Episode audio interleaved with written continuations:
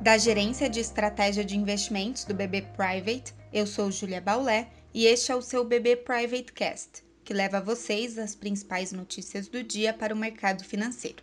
Segunda-feira, 1 de março de 2021. O mês começa com as bolsas internacionais em campo positivo, subindo mais de 1% na Europa e nos Estados Unidos, indicando o otimismo dos investidores com a aprovação do pacote fiscal trilionário norte-americano na Câmara.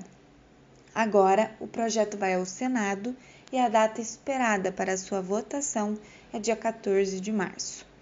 Apesar desse impulso, os investidores continuam atentos aos rendimentos das treasuries de longo prazo, que alimentam expectativas de alta da inflação e juros.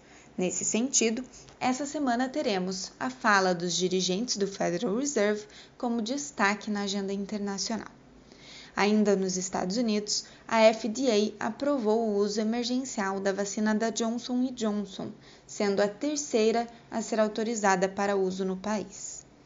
Também repercutem agora nas bolsas europeias os PMIs industriais da zona do euro e Alemanha que vieram melhores que o esperado.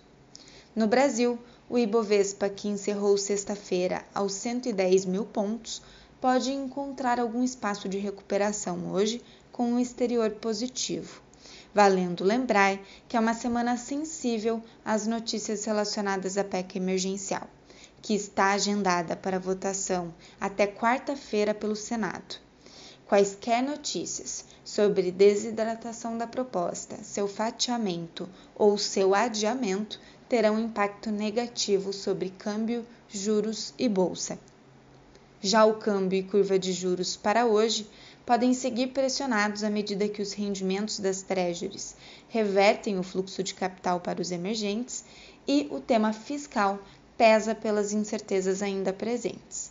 Nesse sentido, esse mês teremos decisão de juros pelo Copom e o mercado já precifica de forma majoritária uma elevação de meio ponto percentual. Acompanhe também nossos conteúdos pelas nossas páginas oficiais de Economia e Mercado no LinkedIn e nosso canal no YouTube com a playlist BB Private Talks. Obrigada e até a próxima!